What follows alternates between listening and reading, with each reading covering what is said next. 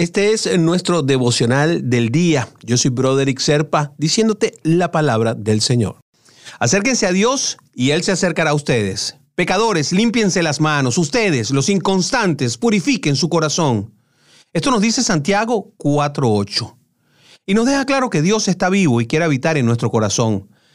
Mucho más importante que que Él permanezca en medio nuestro, es importante que tengamos un cambio de actitud para que Él pueda existir en nosotros. Dios no puede habitar en el corazón de quien se complace con la mentira o vive en el pecado. Es por eso que nos tenemos que apartar de las prácticas pecaminosas y que nos tenemos que dedicar a la fe. El reino de Dios, ¿verdad? Lo alcanzan quienes se esfuerzan y quienes se aferran a Él. Esto lo dice Mateo 11:12. Y para llegar a esto, el primer paso de todos es la limpieza de nuestro corazón.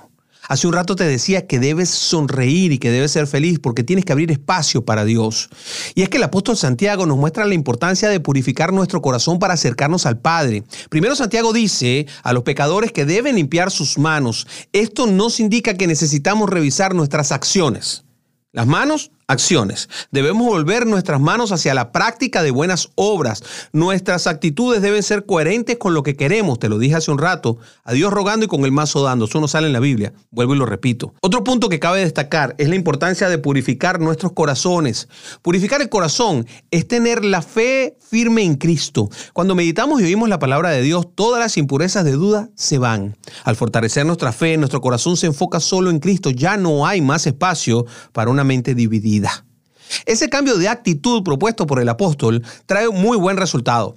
Nos vamos a acercar a Dios y en contraprestación Él se va a acercar a nosotros. Él nos ama y quiere estar con nosotros, pero es necesario que suceda ese cambio de actitud para que seamos llenos de su poder.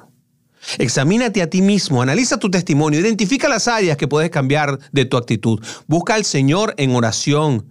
Pide perdón por las actitudes que no vienen de Él. Esto es muy importante. Eso abre los espacios. Lee la Biblia, siempre te lo digo. Esta es la mejor manera de fortalecer tu fe y sobre todo de purificar tu corazón, que es lo que queremos que hagas el día de hoy. Y oremos. Señor, quiero acercarme más a ti. Moldea mi corazón, aparta tus dudas.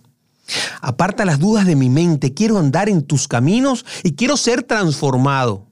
Te entrego mi corazón, aunque sé que ya de entrada es tuyo. Lléname con tu poder y favor. Y esto lo hago en el nombre poderoso de Jesús. Amén, amén y amén. Conéctate conmigo por mi página de Facebook, Broderick Serpa. Ahí estoy a tu disposición durante todo el día. Bendiciones, hermanito, hermanita.